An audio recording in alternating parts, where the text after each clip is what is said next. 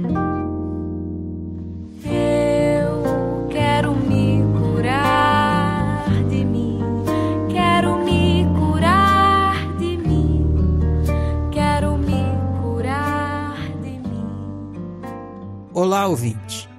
Bem-vindo ao Diário da Consciência, uma série de podcasts da Oficina. Oficina é uma prestação de serviço consciencial à disposição do ser humano.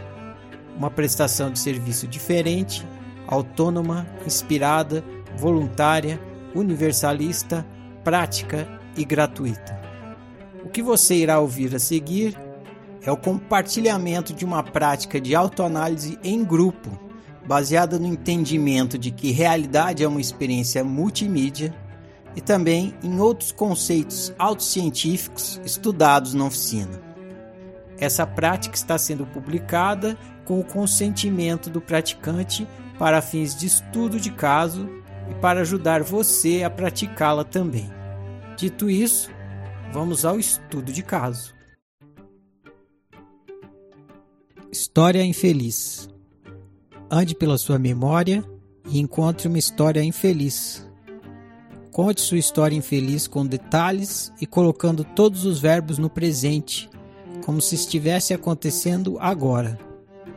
Conte tudo o que está acontecendo, tudo o que está sentindo, pensando, lembrando, imaginando, junto com os acontecimentos.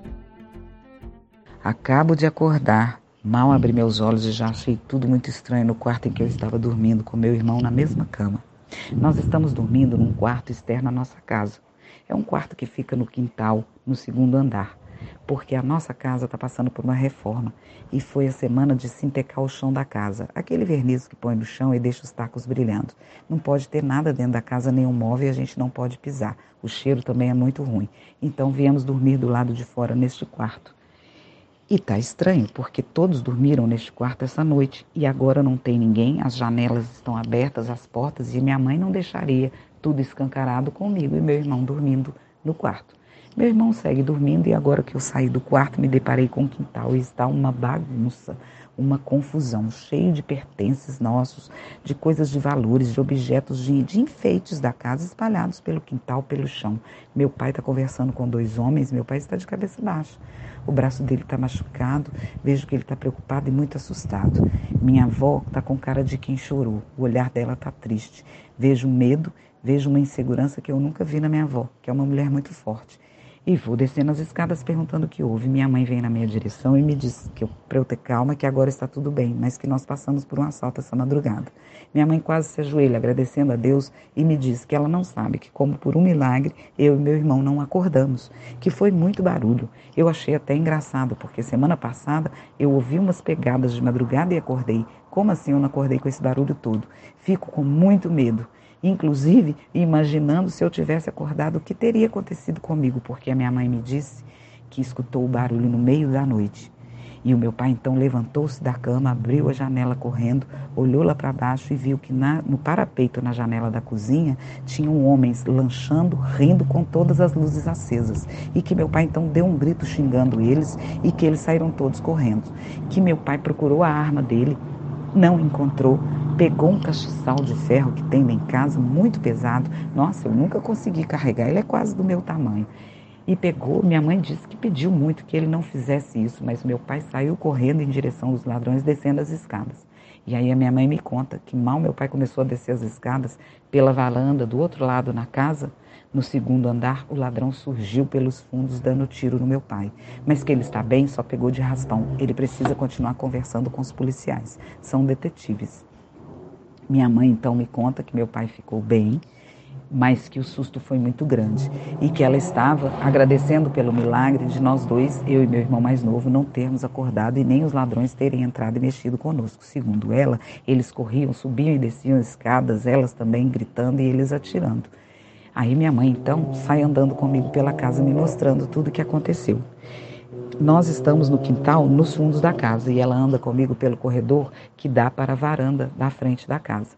Nesse corredor, ele termina no muro que dá para a vizinha, é uma parte do muro que é mais baixo, dá para a gente pular. As vizinhas são freiras e a minha mãe então me conta que orientou meus dois irmãos mais velhos a correrem para a vizinha chamarem a polícia e se abrigarem lá, que ela já ia fazer isso. Então ela passa comigo por esse, por esse corredor me contando como foi, que ela passou ali correndo para ir para a vizinha chamar a polícia e que no meio ao escuro, à escuridão, ela deu de cara com o ladrão, quem vinha correndo também fugindo, se deparou com ela, os dois trombaram, ele soltou as sacolas, correu pro, em direção contrária. E ela então conseguiu pular o muro para chamar a polícia. Então vamos nós para a cozinha. Quando chego na cozinha, que terror! A nossa cozinha está toda bagunçada. Todo, todos os nossos pertences pelo chão, tem comida, sanduíches espalhados pela cozinha, no parapeito da janela. Eu vejo literalmente ali que nós fomos invadidos, que foi um caos, que foi um terror à madrugada. Me sinto ali totalmente vulnerável, afinal de contas, os ladrões entraram na minha casa, os ladrões pegaram a arma do meu pai, os ladrões atiraram no meu pai. Nossa, quanto medo! Eu estou em pânico. Não vejo a hora do meu irmão acordar, mas também estou com medo por ele, de como contar tudo isso para ele. É muito triste, porque como o que vai ser de nós da agora para frente? Minha mãe me conta que não é para eu interromper o meu pai. Ele está conversando com os policiais que estão procurando os ladrões. Disse que os ladrões fugiram pelo clube. Tem um clube aqui perto, em frente ao mar, em frente à praia. Então estava tendo uma festa. Os ladrões se jogaram todos os nossos pertences no mar e se misturaram aos convidados. E os policiais não conseguiram identificá-los e nem prendê-los. Então agora meu pai conversa com eles, porque meu pai reconheceu dois deles. Um deles é o sobrinho do padre da igreja aqui do lado. A igreja é nossa vizinha, só separada por um pequeno terreno baldio, que era onde o sobrinho foragido da polícia se escondia. E ele combinou com o rapaz do Sinteco, porque foi esse que o meu pai também reconheceu. O homem que estava passando o Sinteco na nossa casa foi que escondeu a arma do meu pai, sabia onde estavam todos os pertences, joias, tudo de valor na minha casa. Então tudo foi combinado, pelo que a minha mãe está explicando, já estava tudo combinado. Eu sinto mais medo ainda, afinal de contas, esse moço, segundo a minha mãe, passou por dias aqui no terreno do lado no nosso clubinho que meu irmão montou, sentado lá, nos observando e nos vigiando. E o que nos separa desse terreno é apenas uma cerca com arame farpado, mais nada. Agora eu não sei o que vai acontecer. Estou com medo, apreensiva e muito insegura, porque não adianta trancar a casa, que os ladrões armados vão entrar. História feliz. Reconte sua história infeliz transformando-a em uma história feliz. Use os verbos no presente como se estivesse acontecendo agora. Hoje, mal abri meus olhos e minha mãe já veio me avisar que é para descer de biquíni para tomar café. Meu pai vai fazer churrasco e já encheu a piscina. Eu e meus irmãos estamos tomando café enquanto que minha mãe e minha avó já estão na cozinha preparando tudo para o almoço. Meu pai se encarrega de cortar a carne. Ele faz uns espetinhos muito caprichados e gostosos. Enquanto que eu e meus irmãos estamos aqui na mesa definindo qual será a, a cor da lancha. Vai ter corrida de lancha. Minha casa é muito alta, de frente para a praia, então daqui podemos ver tudo. Meu pai encheu a piscina Cada um escolhe uma cor de lancha para torcer e ver qual que vai chegar em primeiro lugar. Eu já avisei, a minha lancha é a vermelha. Quero nadar, mas a minha mãe exige. Primeiro tomar o café, esperar pelo menos uma hora para fazer a digestão. Aí sim poderemos nadar. Enquanto isso, então, nós tomamos o nosso café e vamos ajudar nos preparativos para o churrasco. Eu não vejo a hora mesmo é de dar o meu primeiro mergulho na piscina. Análise inicial. Faça uma reflexão sobre tudo o que contou até aqui. Se pergunte: qual é a história que essa história tem para me contar? O que essa história tem para me ensinar sobre ser humano, sobre minha pessoa e sobre viver bem? Olá, Eurecário. Vamos lá para o que, que essa história tem para me contar. Estou curiosa. Afinal de contas, é, somos seres interdependentes. Vamos sempre sofrer interferência um dos outros. Pode tudo, tudo pode. Portanto, pode sim invadir a minha casa, me assaltar, dar um tiro e até mesmo me matar. É difícil e, e complicado entender isso E me passa assim pela cabeça, como que eu vou me conformar isso? Mas não se trata de conformar, se trata de despertar a consciência. É, eu trouxe nos critérios né, que o Ferrari coloca, então eu vou começar pelo que a história feliz tem, que a infeliz não tem, o que, que a história infeliz tem, que a feliz não tem. Bom, a história feliz tem paz na casa, estamos todos tranquilos, desfrutando da nossa casa, sem preocupação, todos juntos, à vontade, com a liberdade de poder fazer o que quiser, sem medo de ser feliz. Estamos nos divertindo. Todos em casa estão seguros, sem sermos invadidos em nossa intimidade, sem sermos roubados, sem sermos tomados de assalto de um instante ao outro, correndo o risco de nossas vidas, de nossa integridade física e também, digamos, moral. Vejo meu pai dilacerado na história infeliz, desmoronado, melhor dizendo. Meu pai está desmoronado. E hum, me vem um, aqui uma frase, né? Se o meu pai está bem, todos estão bem. Ele é o chefe da casa, ele toma conta da casa. Ele, nessa história, me mostra que meu pai representa a minha segurança, a minha proteção. Eu ali muito novinha, com meus oito anos, acordo e sou tomada num susto pelo caos de ver ali a violência representada pelo cenário. Muito medo, muito pânico, uma apreensão e uma imaginação a mil, porque eu não estava presente. Mas cada detalhe está muito bem gravado na minha cabeça. Nós fomos atacados, invadidos. Houve até tiro. A própria arma do meu pai atentou contra a própria vida dele. E eu conto essa história minha vida inteira com uma riqueza de detalhes de alguém que passou pelo assalto, como se eu estivesse ali como se eu tivesse passado por todo aquele pânico. À medida que eu estou contando essa história para vocês, eu vejo tudo acontecendo com uma perfeição. Minha mãe se deparando com os ladrões do corredor e ele largando as, as, as sacolas no chão. Eu vejo como se, ela, se eu estivesse no lugar dela, no escuro. Imagino meus irmãos pulando o muro. Imagino a dificuldade da minha mãe para pular aquele muro. Eu consigo imaginar até mesmo eu e meu irmão mais novo dormindo e os ladrões correndo e passando. Como se eu tivesse presente o tempo inteiro observando aquilo tudo. Afinal de contas, realmente, eu fui uma observadora do que todos me contaram. E o cenário, e o meu pai machucado, todo o olhar e o arraso de todos ali, o temor, confirmava tudo isso. O cenário que eu vi quando acordei foi devastador para mim. Eu fui uma, foi uma sensação aterrorizante, porque eu saio ali da tranquilidade de estar dormindo segura com meus pais e de repente estão todos vulneráveis. Tudo remexido na minha casa. Meu pai foi ferido, desarmado em todos os sentidos. Estamos todos impotentes. Todos minha avó, minha mãe, meus irmãos, eu, meu pai, inclusive a polícia, que está ali tentando ajuda para ver se acha esses ladrões. Então, na minha história infeliz, tem pânico, violência, uma invasão, fomos atacados. E na feliz, nós temos a tranquilidade de vivermos íntegros dentro do nosso lar, da nossa casa o nosso forte, entre aspas, não foi invadido, não foi enfraquecido, né? E por que essa história é infeliz? Porque, como eu falei, né, fomos invadidos, atacados, tomados de assalto, perdemos totalmente.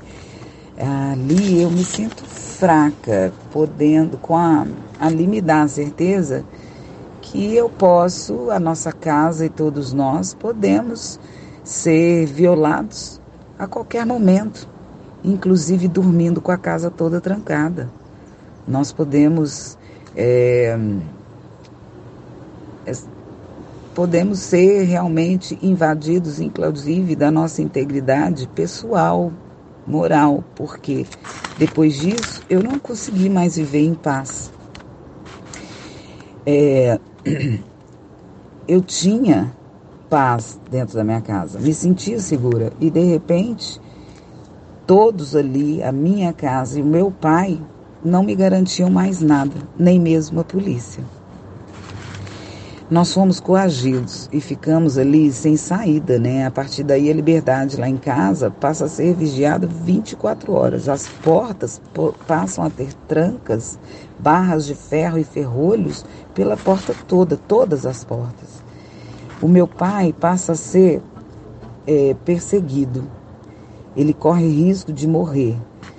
Então, ele corre o risco de ser atacado por vingança agora, a qualquer momento. Então, ninguém dorme em paz mais. Pelo menos eu tenho a certeza disso. Com o medo, o medo já chegava para mim juntamente com a noite. Começava a anoitecer, começava a vir o medo. Afinal, eles podem se aproveitar desse momento que está tudo escuro, que está tudo em silêncio, que estamos todos em casa, principalmente se estivermos dormindo.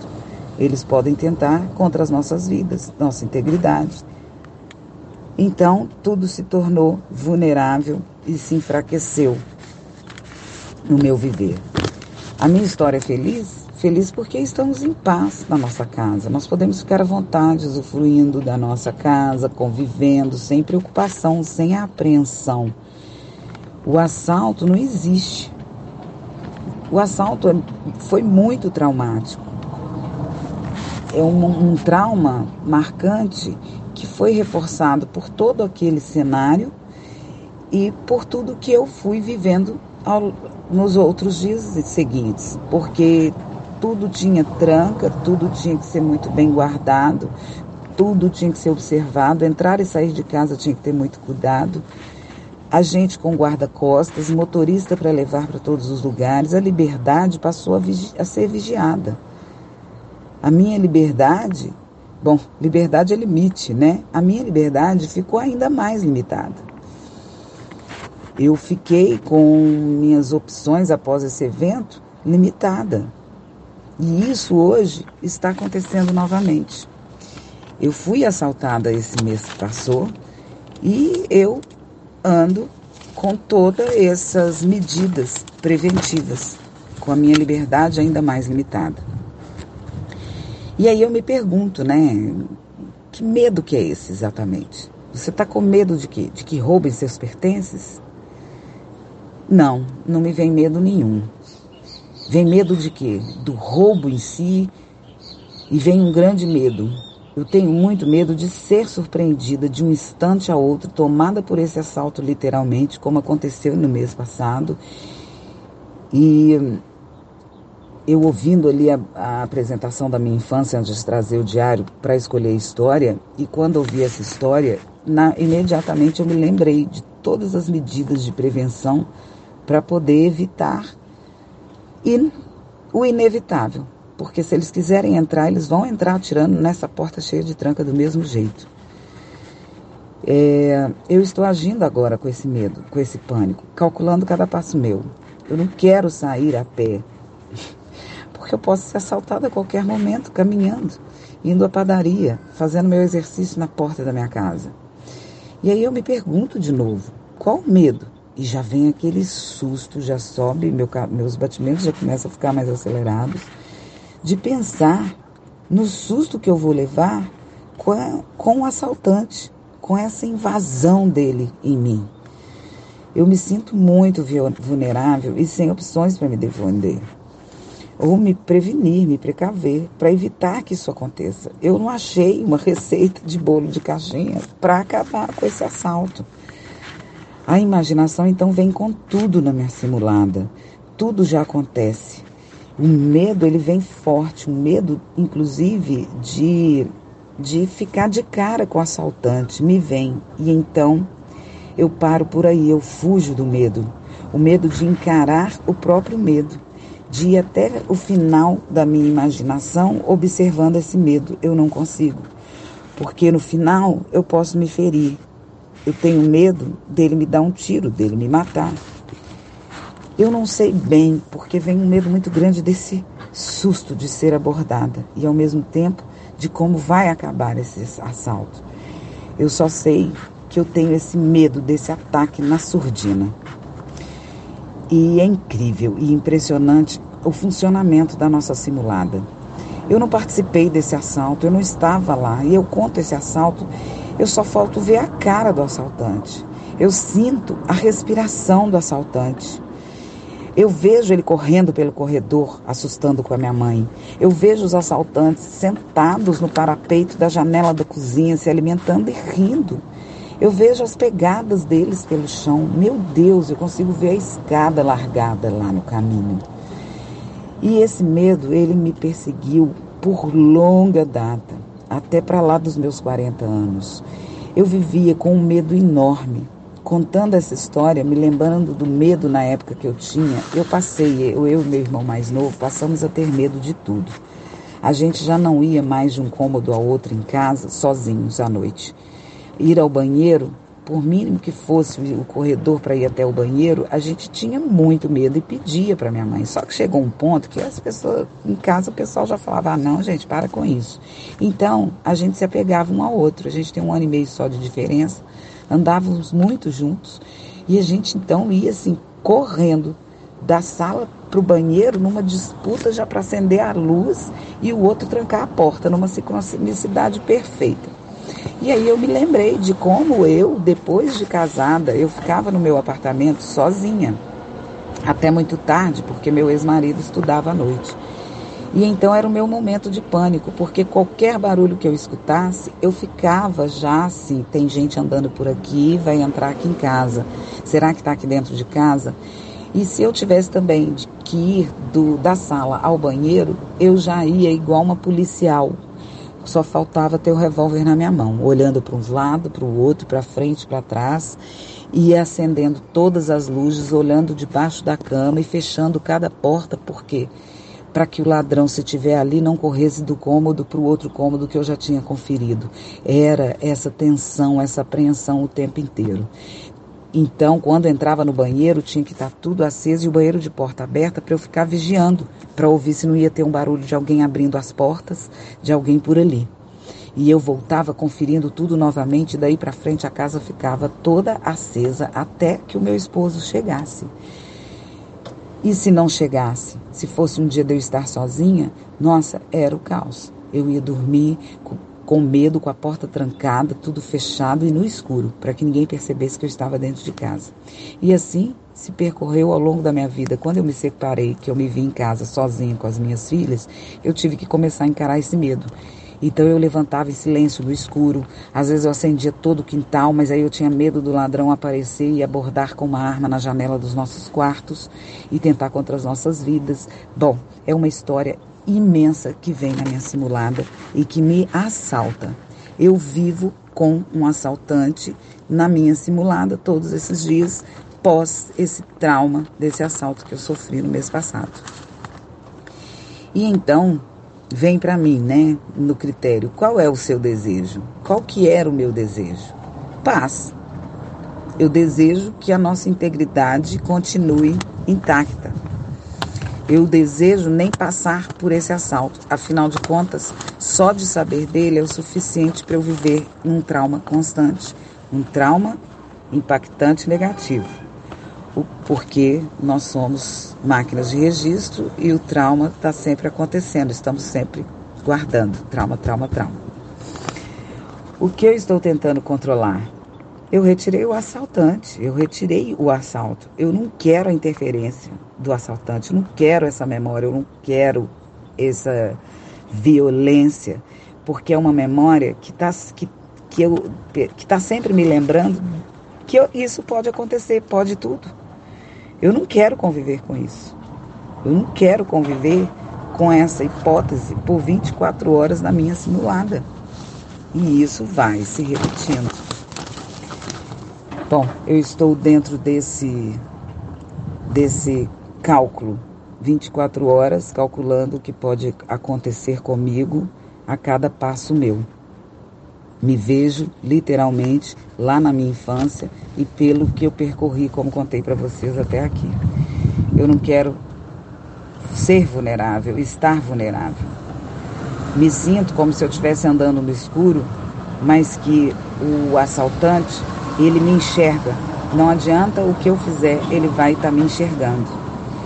Então eu tenho um medo muito grande dessa abordagem na surdina e de eu não poder vê-lo. Ele me vê e eu não poder vê-lo. Então eu ando tentando vê-lo em cada fresta, em cada instante, em cada hipótese. E vivo sem paz dentro disso. Feedback coletivo. Dê um feedback para o seu colega. Faça perguntas, análises, apontamentos e compartilhe sua opinião. Ajude seu colega a ficar um pouco mais consciente sobre seu funcionamento psicológico e pessoal. Eu fiquei impressionado pela sua história. Não vi como iniciar, ok? Fiquei impressionado pensando na mágica que a mente possui né, em transformar ideias em comportamentos. Né. Chamamos um fato que você não vivenciou, que lhe foi contado, mas você viveu como se uh, viveu com esse facto a vida inteira. Para dizer que a mente de uma criança, né, ela é bastante receptiva, né? Tudo que ela vê e ouve, ela grava na sua memória. E isso vai ficando, às vezes, no, no subconsciente dela, podendo influenciar o, o comportamento da mesma. Então, quando, por outro, quando o Ferrari, o professor, dizia que a realidade é metáfora, eu não entendia, né? comecei a entender aos poucos o significado dessa frase, mas me perguntava por que que metáfora. Então, aos poucos comecei a ter entendimento sobre esta frase. Então, com isso, o seu pai guardava uma arma e com a mesma arma foi baleado. Ele foi uma vítima dos ladrões não só por ser baleado, mas pelo, né, pelo assalto que, que sofreu lá em casa. E você uh, te contar um facto, e com esse facto você foi se baleando também o tempo todo na sua simulada, sendo uma vítima né, de um ladrão que existe na sua simulada. O seu pai interno foi baleado também e a criança interna vive de medo e insegurança porque o, pai interno né, está ferido, né, foi ferido pelos ladrões. Neste caso, os ladrões são os outros. Né, e não consegue tomar conta da criança. Então, você diz que você se torna. Uh, uh, tem uma parte da sua história em que você fica como. se torna como vigilante do seu irmão enquanto ele estava no banheiro, né? Você ficou controlar os ladrões para ver se poderiam aparecer de novo. Então você se torna você se torna vítima né? que procura se torna uma vítima que procura o ladrão que é a própria vítima entende bem então contudo gostaria de concluir que temos que ter cautela ao contar certos acontecimentos aos nossos filhos sobretudo quando ainda estão mesmo na fase da infância. Né? Então temos que separar o trigo do joio, ver o que é essencial que a gente pode contar e o que não é essencial. O que é que uma criança vai fazer com um acontecimento como esse? Qual é o benefício que terá isso para ela? Ver que ao ao te contar essa história, não trouxe, não trouxe o benefício nenhum, não trouxe benefício nenhum. Pelo contrário, né, foi influenciado de forma, digo, de forma negativa no seu viver. Então espero que tenhas mais eurecas sobre, sobre essa história, é? que possamos uh, tenhamos, que tenhas mais eurecas e o despertar do óbvio.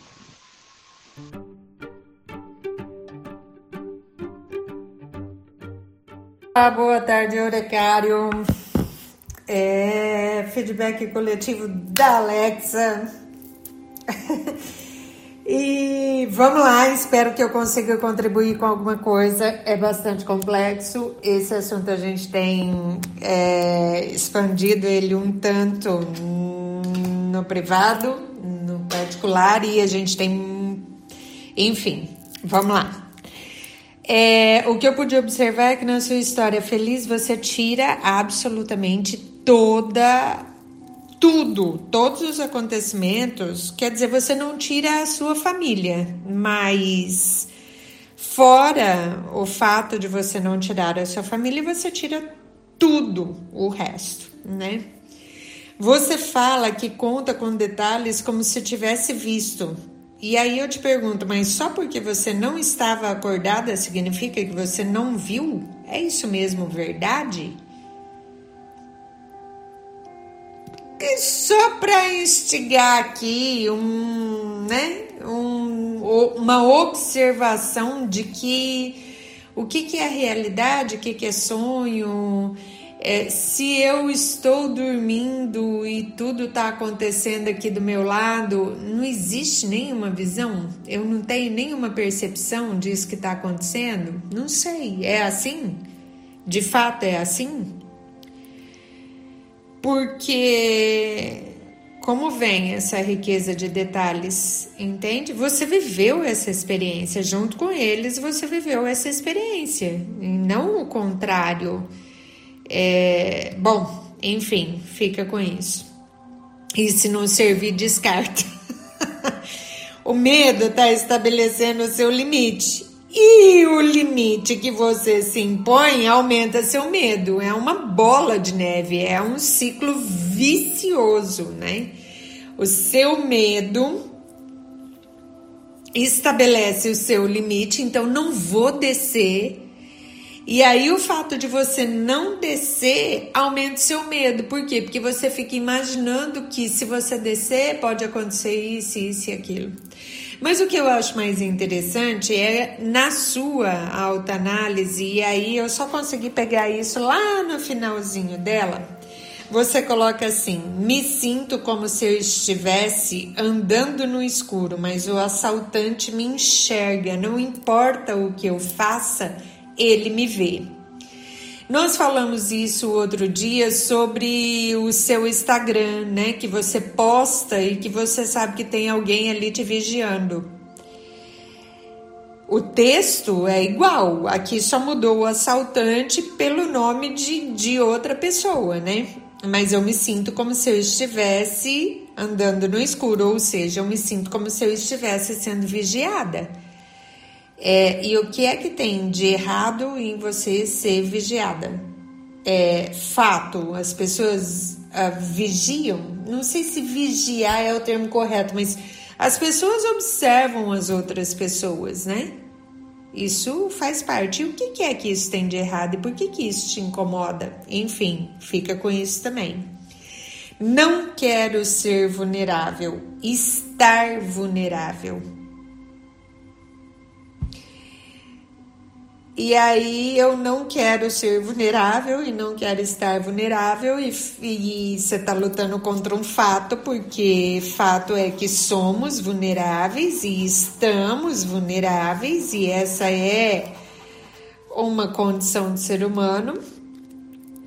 É, fato é que tudo pode, então o outro pode o que ele quiser, o que ele né, pode e, e isso é um fato.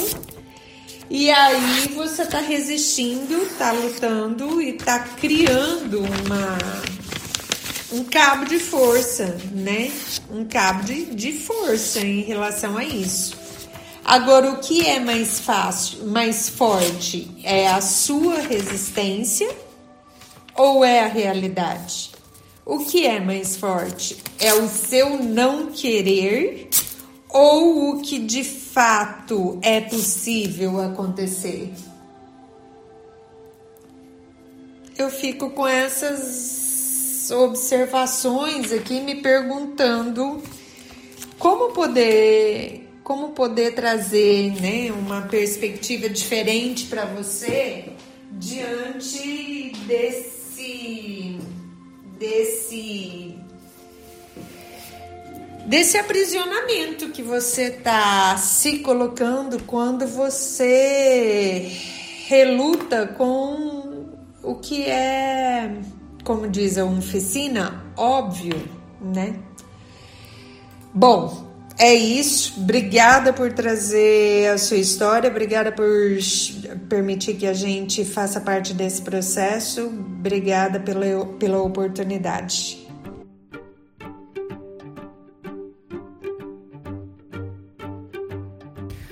Oi, Alexa, bom dia.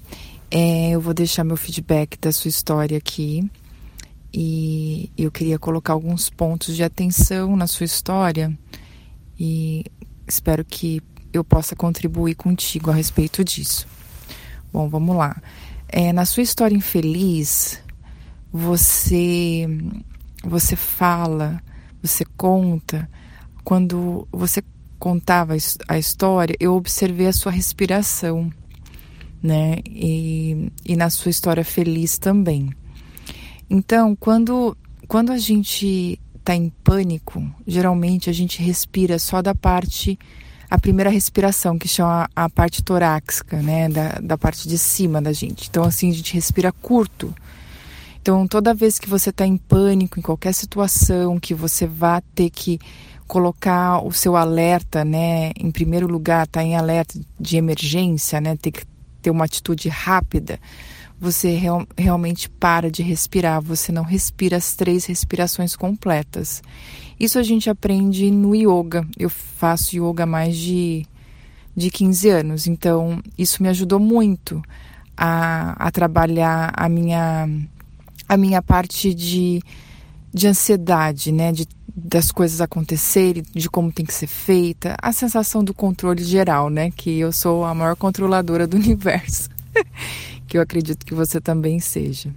Bom, é, um ponto é esse: quando você estiver em estado de alerta, observe a sua respiração. Então, quando você contou a sua história infeliz, você mal respirava, né? Você, você puxava um pouquinho a respiração e, e contava história e não dava tempo de respirar, né? Esse é um ponto. É, o segundo ponto, quando uma criança é, na idade que você tinha, recebe uma história dessa contada por um adulto, é, é interessante porque nessa fase, tudo que o pai e a mãe diz é lei e é verdade, é 100% verdade. E imagine como seus pais estavam com toda a situação. Eles não tiveram filtro algum, então eles repetiram essa história, acredito que milhões e milhões de vezes e você ouviu essa história milhões e milhões de vezes, né? Então, imagine você, uma criança que recebe uma história que pode ser verdade ou mentira, mas para você, o que você ouve de qualquer pessoa nesse momento, nessa idade, é 100% verdade. A gente acredita em Papai Noel, a gente acredita nas coisas que qualquer adulto falar é real, né? Então, eu fico imaginando é, como você absorveu isso com toda essa estrutura de verdade, né? De toda essa estrutura de eu sou criança, então tudo que o adulto disser é verdade. Então minha mãe disse que o ladrão entrou, que passou por ali, que não sei o quê. Meu pai levou um tiro. Então assim, são coisas muito intensas, muito fortes. Então a absorção disso em você foi, meu Deus, foi de arrebentar, né? Arrebentar todo, tudo. E nessa época também a imaginação nossa é extremamente fértil. A gente cria situações ainda maiores. Então a dimensão de que você absorveu essa essa sua real história foi inacreditável.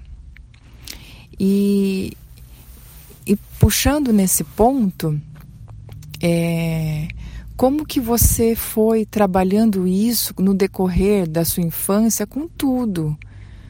E, e isso gerou um, um baita buraco, né? E fez com que você tivesse medo da sua própria sombra, né? Então, só de ouvir você contar dá, dá agonia. A gente fica agoniado, fica muito agoniado, porque isso tá vivo dentro de você, tá muito vivo. E o terceiro ponto que eu quero deixar aqui, eu quero tentar te ajudar de alguma forma, né? É, isso é uma coisa que tem que ser trabalhado diariamente. É, é a questão de você simular algo que não existe ainda. Pode existir, mas ainda não existe. E, e aquele papo que o pessoal fala, ah, o que você pensa você atrai, depende. Depende muito, né?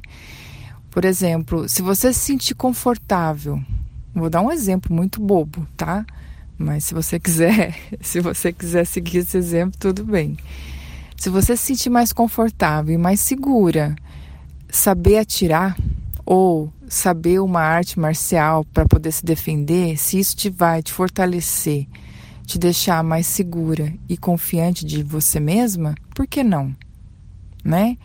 O, o medo, ele paralisa as pessoas ou ele move. Então, com, com os estudos do, da, da oficina, eu percebo que aos poucos é, quebra isso, quebra o medo. Ele faz a gente se mover, a gente se mover na dor, né? A gente tem que ir até a dor, cutucar ela, botar ela para fora, vomitar ela, fazer qualquer coisa com ela. A gente tem que se mover. Manter paralisado não vai solucionar absolutamente nada. Então começa a se, se investigar e, e ver o que, que te faz se sentir confortável numa situação de pânico? O que você teria que ter em você ou ao seu redor que vai te, vai te, vai te fazer segura? Ah, Glaucia, eu vou pôr uma câmera na entrada da minha casa e uma câmera, sei lá, no fundo da minha casa. Isso vai me sentir mais segura? Ok, então vou pôr uma câmera.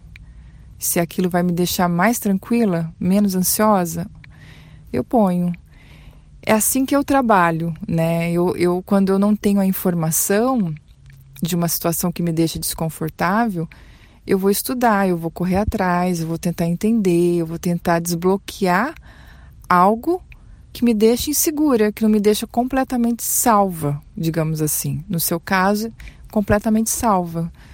O que, que me, me faz é, me sentir mais segura, mais salva, mais. que, que eu consiga respirar?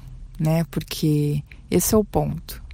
Olha para você, olha para sua respiração, observa quando você está feliz, você conta a sua história que a gente consegue imaginar você sorrindo. Você sorri quando você fala, quando você está bem, quando você você consegue respirar. Então, essas são as minhas, os meus pontos. Não sei se vai te ajudar, te contribuir um pouco mas é um pouco da minha experiência também em relação a pânicos, ansiedade, que também já sofri vários, e eu tento parar, respirar, porque é uma forma de eu me sentir segura, me sentir me sentir no controle da situação, digamos assim. Não que isso vá controlar a situação, mas é uma forma de eu me sentir bem. E você vai encontrar essa fórmula você vai você vai desbloquear esse medo seu, né? É a mesma coisa que hoje, né? As pessoas aqui é, têm um medo absurdo de pegar o Covid, né? E, e é uma coisa assim que paralisa, que deixa a pessoa sem sem ação nenhuma, ela fica em pânico o tempo todo, um alerta geral. Então, o que, que eu posso fazer para que esse alerta geral não, não me consuma, né? Lavo as mãos, ponho máscara, tento é, não manter no meio de muita gente.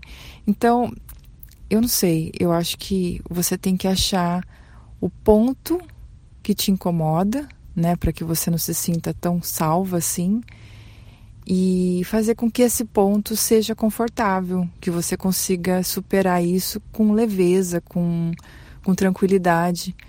Porque, infelizmente, a gente não consegue controlar as coisas. As coisas simplesmente acontecem. E, e pelo fato que acontece, a gente não precisa estar extremamente preparado, mas a gente pode estar seguro seguro de, de nós mesmos, né? De poder é, ter uma vida bem, né? Bem feliz e feliz com tudo. Tem tanta coisa boa que nos deixa, que nos deixa seguro, que nos deixa feliz. Por que tanto foco num lugar onde há tanta angústia, tanta insegurança? Por que, que você foca tanto nesse ponto? Tem tantos pontos na sua vida na qual você se sinta confortável, segura, né? Que você tem a, a liberdade de escolha das coisas, por que você se foca tanto nisso, sabe? Comece a se investigar e, e tente curar essas feridas que foram injetadas em você de uma forma tão brutal, tão tão triste, né? Tão tão pesado. É isso, minha linda. Um beijo enorme em você que você se sinta abraçada agora e, e que, que o seu sorriso no rosto permanece cada dia mais e mais e mais feliz. Um beijo grande. Eu do passado. Reconte a mesma história infeliz que contou no passo 1, mas reconte colocando o sujeito na terceira pessoa, substituindo o pronome eu pelo seu nome ou por um apelido representativo do seu sofrimento. Lelé acaba de acordar e acha tudo estranho no quarto em que está dormindo com seu irmão na mesma cama. É um quarto na parte externa de sua casa, no segundo andar do quintal. A casa da Lelé está passando por uma reforma esta semana. Passaram sinteco no chão da casa e tiraram todos os móveis de lá. E ela e sua família tiveram que dormir neste quarto do lado de fora. E a Lelé acha estranho, porque toda a sua família dormiu junto neste quarto e agora não tem ninguém ali. As janelas e as portas estão abertas. E sua mãe não deixaria tudo escancarado. Principalmente enquanto ela e seu irmão estivessem dormindo. Lelé sai do quarto, deixando seu irmão, que continua dormindo, e se depara com o quintal todo bagunçado, revirado com pertences da sua família, objetos de valor, tudo espalhado pelo chão. Um caos. Lelé vê seu pai conversando com dois homens e percebe que ele tem um machucado no braço. Tem o semblante preocupado e assustado. Lelé vê sua avó e nota que ela está com uma cara de quem chorou. O olhar está triste e vê medo e insegurança que nunca viu em sua avó, que é uma mulher muito forte. Mas a mãe de Lelé vem em sua direção e pede que ela tenha calma, que passaram por um assalto esta madrugada. A mãe de Lelé quase ajoelha agradecendo a Deus, dizendo que não sabe como, que por um milagre Lelé e seu irmão não acordaram, pois foi muito barulho. Lelé acha estranho, porque semana passada ela acordou com barulhos de pegadas e murmurinhos, como não acordou dessa vez. Lelé agora então começa a sentir muito medo, imaginando que se estivesse acordada, o que poderia ter lhe acontecido, porque sua mãe está lhe contando também que acordou ela e o seu pai com um barulho no meio da noite. Diz a sua mãe que o seu pai levantou da cama rapidamente e viu pela janela do parapeito da janela da cozinha que fica no andar de baixo que tinham homens lanchando, rindo, com todas as luzes acesas. E que foi aí que seu pai deu um grito com eles. Diz que eles correram para dentro da casa. O pai de Lelé não achou a arma dele, então diz que pegou o castiçal de ferro nas mãos e desceu correndo castiçal é tão pesado e grande que Lelé mal não consegue segurar. A mãe de Lelé então lhe diz que pediu que o pai dela não fizesse isso, mas que ele saiu correndo em direção às escadas atrás dos ladrões. Mal seu pai descia as escadas, diz a sua mãe que os ladrões já estavam do outro lado dentro da casa, na varanda, dando tiros nele. A mãe de Lelé lhe acalma e diz que o tiro pegou de raspão no braço e que o pai está bem, que ele agora conversa com os policiais, que são os detetives. O susto foi grande, diz a sua mãe, e que ela está muito agradecida que Lelé e seu irmão não foram acordados pelos ladrões, uma vez que subiam e desciam as escadas gritando e com tiros. A mãe de Lelé pega sua mão e está levando agora pela casa para mostrar o que aconteceu. Elas estão no, no quintal e chegam ao corredor em que sua mãe conta que se deparou ali com um ladrão quando tentava chegar no muro da vizinha, as freiras, para pedir ajuda e chamar a polícia. E foi essa orientação, conta a mãe de Lelé, que deu aos dois irmãos mais velhos, que eles corressem até a vizinha para se abrigarem lá e chamar a polícia. Diz sua mãe que foi o que eles fizeram. Então ela lhe conta que passando por esse corredor que estão agora, em meio à escuridão, ela deu de cara com o ladrão que se esbarraram, ele soltou as sacolas com os pertences que ele roubava e saiu correndo. E foi então que minha mãe correu e pulou o muro e foi chamar a polícia na vizinha. A mãe de Lelé a leva agora para a cozinha, e a Lelé então vê a cozinha toda revirada, sanduíches por todos os lados. A cozinha percebe-se um caos. E ela então nota que foram invadidos e constata que foi um caos e um terror durante a madrugada. Lelé se sente agora totalmente vulnerável, afinal de contas, os ladrões entraram na sua casa, pegaram a arma do seu pai e, ainda por cima, atiraram nele. Ela está assustada, sente muito medo e não vê a hora do seu irmão mais novo acordar. Teme por ele. Como contar tudo isso para ele? Lelé se sente triste, pois não sabe como será de agora para frente. A mãe de Lelé lhe pede que não interrompa seu pai agora, pois ele está conversando com os policiais que estão procurando os ladrões. Agora sua mãe lhe conta então que os ladrões fugiram para o clube que fica pertinho de sua casa, em frente ao mar. Os ladrões se aproveitaram de uma festa que estava tendo lá, jogaram os objetos roubados no mar, as sacolas, e se misturaram em meio aos convidados. Assim, os policiais não conseguiram prender e nem identificar os ladrões. Mas o pai da Lelé reconheceu dois dos ladrões. Um deles é o vizinho do padre da igreja vizinha de sua casa, só separado por um terreno baldio cercado por arames farpados. Uma cerca apenas. Foi onde ele se escondia e combinou com o rapaz que passava o sinteco. É, e o outro, que é o outro que o pai de Lelé reconheceu. E foi ele que escondeu a arma do seu pai. Ele sabia onde estava tudo, tudo, inclusive tudo de valor na casa de Lelé. Pelo que sua mãe explica, tudo foi combinado, o que faz com que Lelé sinta ainda mais medo, afinal de contas, esse moço passou dias dentro do terreno baldio, no clubinho que seu irmão fez para brincar, observando a ela e toda a sua família, vigiando, tendo apenas o arame farpado separando de sua casa. Agora Lelé se sente muito insegura, porque não adianta trancar toda a casa. Os ladrões armados vão entrar. Eu do futuro. Entre no túnel do tempo e volte até o momento em que termina a história infeliz. Converse com você do passado e explique para ele tudo que ele não tinha como saber no passado e que por isso sofreu tanto. Transmita para você do passado toda a lucidez que você do futuro adquiriu e tem atualmente sobre o que é ser humano e sobre como lidar bem com aquele tipo de situação e outras situações similares que você do passado viverá no futuro.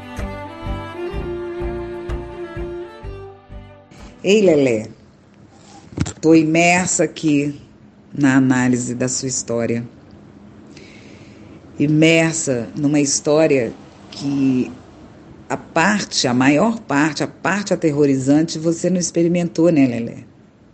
Você se deparou com um cenário de caos.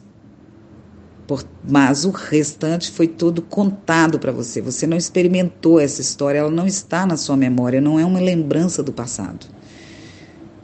Está na sua imaginação. E você hoje sofre dentro da sua imaginação, por hipóteses. E essa imersão está sendo muito importante, sabe, Lelé? Porque eu entendi que você você acreditou e passou a viver o seu viver andando em círculo todos os dias para não sair da linha e não sofrer nenhum tipo de violência, de surpresa desagradável. A sua mente, na simulada, dia e noite, aquela falação, aquele monte de hipóteses que pode acontecer, não silencia, não se ouve. Como que você vai ouvir seu GPS? Como você vai sentir seu GPS? Você abafa ele todos os dias com mais controle, mais falação e menos ação. Não desenvolve, não se ouve. Está sempre com medo das consequências de se arrepender por tomar decisões, medo do que o outro vai pensar, como que o outro vai reagir se ele virar te tomar de violência, roubar você de você. Quantas vezes você deixa que o outro tome decisões por você, ou, mude, ou você muda sua decisão para não ter que assumir a responsabilidade sobre o resultado? Você, Lelé, passa 25 horas de cada dia do seu viver se vigiando, controlando você e tentando controlar o outro e a tudo e a todos. Não tem como. Você vive numa democracia universal. Você vive numa democracia universal e tem medo das consequências das suas escolhas e não sai do lugar, medo de se arrepender e não avança. Fica ali, né, esperando alguém te tirar dali, decidir por você e assumir a responsabilidade por você também. Fica ali analisando tudo, cada detalhe, cada possibilidade do que possa vir a acontecer a cada escolha que venha a fazer e fica nisso. Evitando, pensando que pode evitar a, o resultado, o atrito com o outro. Você tem um medo do atrito com o outro muito grande, você não quer o atrito com o outro, porque você instiga a violência dele e aí você evita escolher por você. Você se escolhe por você, você evita que o outro saiba da sua felicidade, da sua autorrealização, que você não quer a violência do outro. Isso instiga a ira do outro. A sua família é assim. E você vive sofrendo na simulada, como no assalto lá atrás, na sua prisão imaginária o assalto que te contaram. Então você se conta várias histórias que fica borbulhando na sua imaginação e você não experimenta. Você vive um terror e não experimenta, tem medo de optar. E te contar o terror por muitas vezes ao longo do seu viver, desde a infância. Como te aterrorizar a infância, a adolescência, sua vida toda. Que se você for por sua conta e risco, vai se dar mal, não é isso que você ouvia? Vai dar tudo errado. Você não terá ninguém por você, porque deu as costas para o outro, porque não fez como o outro falou que era certo, como ele queria, como as regras dele. Aí você vai escutar, eu te avisei. Não me ouviu, agora se vira. Se vira, qual o problema de você se virar? Não é você que sempre se vira. Você já enxergou isso, é você por você, e você tem a você. Você tem medo de quê? De ficar sozinha na penúria? Sem a sua aposentadoria? Sem o, resu o seu resultado, você doente, sem ninguém para cuidar de você, na velhice? Sem aposentadoria, você não pode contar com ninguém, porque todo mundo, você virou as costas para todo mundo porque optou você, contrariou a eles, então, penúria. Quando ficar mais velha, não vai ter ninguém por você. Quando adoecer, vai ficar sozinha, sem ninguém para cuidar de você. É isso mesmo que você está escolhendo? Ó, oh, cuidado. Quem cuida de, de, de pai e mãe é filho na velhice. Depois vai ficar na cadeira de rodas, igual sua mãe, sua avó. E quem é que vai cuidar? De onde virá o dinheiro? Sempre o dinheiro, papel com tinta. Aí você tem medo de dar seus passos e ficar sem condições de sobrevivência, é isso? Não é assim na sua imaginação? Foi o que te contaram desde sempre, Lelé, para manter você no jogo do controle, com medo da violência, se mantendo dentro dessa violência, se violentando. Isso tudo ficou muito bem estruturado no jogo do controle, porque as ameaças iam, te, te ameaçavam e depois você experimentava o resultado dessa ameaça. Sua família, seu pai nem precisa mais estar com você, você não precisa estar com eles. Você se encarrega de, de fazer isso com você hoje. Se controla, se viola.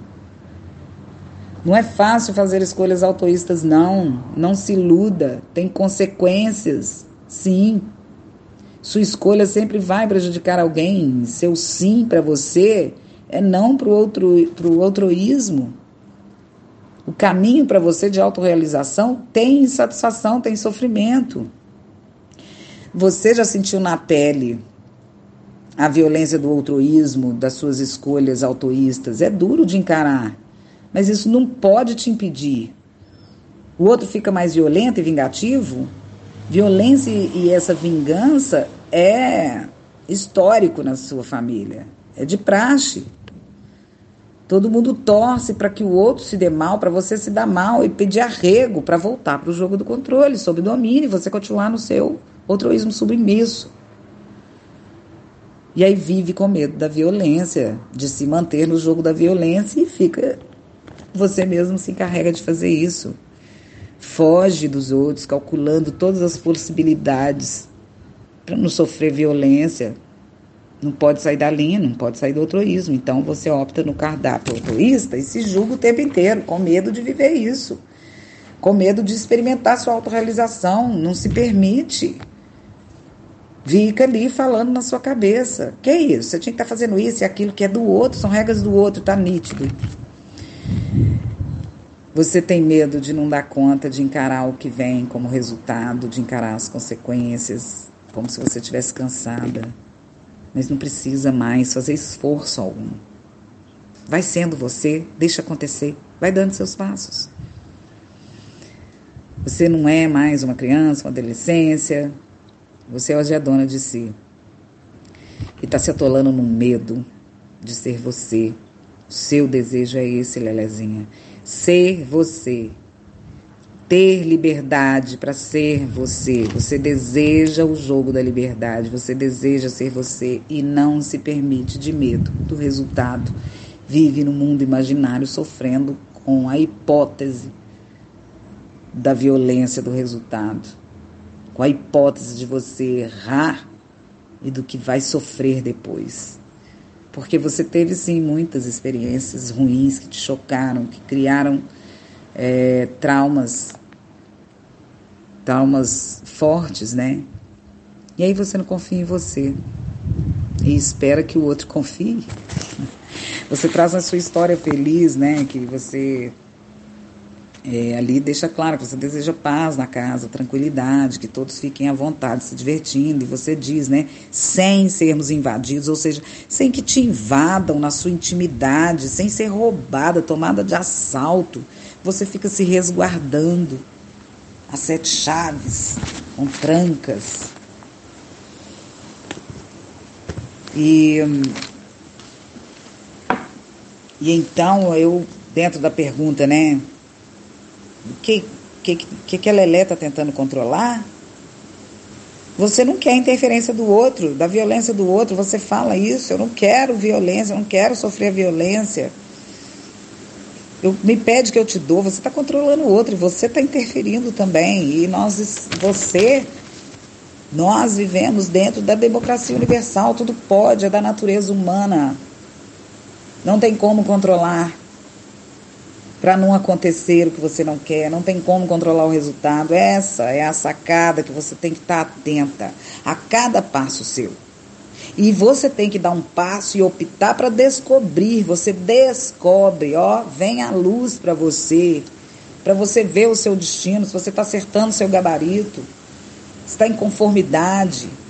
O erro vem para isso, o sofrimento te avisa disso, aproveita isso, para de ter esse medo de se cercando. para ver, é, você tem que experimentar para ver se a opção corresponde com a sua necessidade. Não tem o que temer. Tem que aproveitar todas essas ferramentas agora, você sabe. Porque daqui para frente vai ter muita violência. Sim. Nós estamos numa democracia. Então, não, não tem por que ter medo de errar. Pode tudo na democracia. Pode tudo. Então, eu posso errar, experimentar e tenho opções, mais uma opção, mais, mais, mais. Sou livre, tenho livre-arbítrio. Aproveita isso. Mas você não se permite. Não aproveita o que gosta de fazer, se sente contrariando as regras que estão nessa mentalidade que agora vamos desconstruir. Vamos desconstruir. Porque você tem memórias de violências que te que você foi foi foi marcando para você. Como você traz, você te, fala assim: "Eu não quero essa vulnerabilidade. Eu me sinto andando no escuro, como se o outro pudesse tivesse me vendo. Eu não vejo nada, mas ele me vê e pode me pegar de surpresa e me tomar de assalto. Isso me vem é, a lembrança e o sentimento do que a sua irmã fazia com você e faz e tenta fazer. Como um assaltante. Te encurrala e você tem que fazer o que ele quer. E então, é a sua irmã, na sua família, te vigiava para te pegar no flagra, ou seja, no flagra de você contrariando as regras da casa e dela para fazer a vontade dela, ela te curralava. Inventava história, invertia as histórias. Então você tinha que estar sempre pensando em alguma coisa para não ter, não passar por isso, não sofrer essa violência. E cria uma mentalidade se vigiando. Me chamou atenção para isso. Para você não cair nessas ciladas, não ser pega de surpresa. E aí, você então optou um dia por ir embora e não conviver mais com isso. Você sai desse ambiente, mas continua na prisão mental entre trancas e chaves e tetra-chaves e cercas elétricas para se assegurar de não ser violada. Mas agora você tem que soltar tudo isso, tudo isso. Abrir mão do resultado, Lelé e ser autoísta, custe o que custar, porque o resultado também é democrático, não tem como controlar nada, nem ninguém. E você pode aproveitar isso também, porque tudo pode, vai ser você. É por isso que você não tem paz na casa, você vive de plantão o tempo todo de plantão para se observar. Na verdade, você vive de plantão para se observar e não sair da linha. E não seguir seu GPS, porque pode criar um atrito com o outro. E aí continua não se permitindo, é, não permitindo a democracia, e nessa tentativa vai despendendo muita energia no jogo do controle e está cansada. Usa sua energia para você, você não, você não precisa mais permanecer prisioneira, refém de si mesma, vitimista, fugindo de responsabilidade alguma. É tudo seu, é tudo seu, é tudo para você. Você evita e ou não aproveita sua autorrealização, não se permite viver bem, se está vivendo bem, está ali se condenando por isso. E assalta sua unicidade. Você se viola todos os dias. Como disse o Ferrari, você assalta o seu bem viver todos os dias, por medo do que possa acontecer. Chega. Confia em você. Você já está grandinha. Hoje tem consciência está praticando e sabe, aprendendo como tudo funciona para assumir. Você já assumiu a sua casa. Né? Controle é, controle não, né? Tenha confiança de você. Errar faz parte de acertar. Isso aí, espetacular. Quanto poder, não é mesmo? Veja bem isso. Lembre, nós somos seres interdependentes. Todos temos livre-arbítrio, escolha, podemos todos. Você faz parte de um sistema. Vivemos numa democracia e não tem como você experimentar o fruto de si querendo controlar o outro e a todos. Você está experimentando um gosto amargo que está te levando por um caminho muito dolorido. Chega, basta. Essa imersão está sendo maravilhosa para perceber essa mentalidade, essa personalidade criada que não é sua, foi construída pelo outro, Lelé.